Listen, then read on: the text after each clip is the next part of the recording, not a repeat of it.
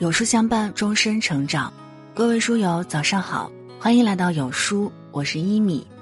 今天要和你分享，运动是最好的富养，一起来听。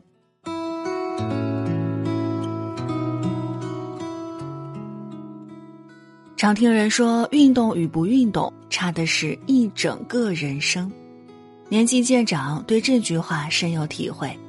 人生下半场拼的不是成就或财富，而是运动与健康。最好的养生就是坚持运动。一个人体质好坏是先天决定的，健康的身体却可以后天养成。曾国藩自幼体弱，寒窗苦读数十年，久坐不动损伤了气血，他常感到耳鸣不止，稍稍用心便觉劳顿。曾国藩的这种症状类似现代人亚健康的状态，明明一天到晚什么事儿也没做，身体的疲惫却无法消除。曾国藩自己也意识到这是威胁健康的大问题，他决定改善，在日记中写道：“行步常勤，筋骨常动，身体四肢要勤于锻炼，没事儿不要总是坐着，多站起来走动走动，筋骨才能保持硬朗。”身体才能保持健康，运动不仅可以改善体质，更能磨练精神。据史料记载，陆游活到八十五岁高龄，是宋朝最长寿的诗人。他晚年依然精神矍铄，得益于一种名为长啸的健身运动。古人长啸时会舒展自己的身体，有节奏地进行深呼吸，伴随着呐喊，刻意拉长声音。类似于我们爬山时的喊山，挥洒汗水的同时也吐故纳新，那些鸡毛蒜皮的小事儿都随之蒸发。运动时，人体会分泌多巴胺、血清素和肾上腺素。多巴胺可以提升幸福感，肾上腺素使人精神振奋，血清素抵抗抑郁症。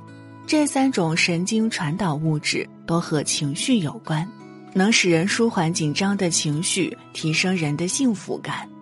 坚持运动可以改善睡眠质量，睡眠好，精神就好，精神好，心情就好，头脑清晰，思维敏捷，反应速度快，记忆力也显著提升。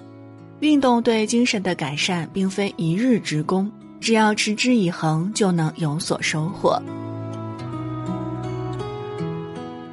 常听人说，生命在于运动，运动能延展生命的长度，开拓生命的宽度，累积生命的厚度。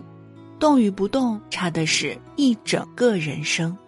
十八岁以前，生命是父母给的；十八岁以后，人生质量由自己决定。运动能让你保持一种年轻的状态，正如《吕氏春秋》所说：“流水不腐，户枢不蠹，动也。”意思是说。活水长流，所以不发臭；门轴常转，所以不被虫蛀。人也一样，要常运动，生命力才能持久。你若不动，人生便是一潭死水，迟早发烂发臭。唯有流转起来，在不停的运动中，生命才能抵御侵蚀，永远年轻。有位经济学家曾说：“健康是一，而财富、名声、地位这些外在的条件都是零。”大多数人在为了一后面的零疲于奔命，殊不知世间最宝贵也最难守住的正是前面的一。对于人生而言，健康永远排在首位，身体才是革命的本钱，动起来就是为你的人生保值。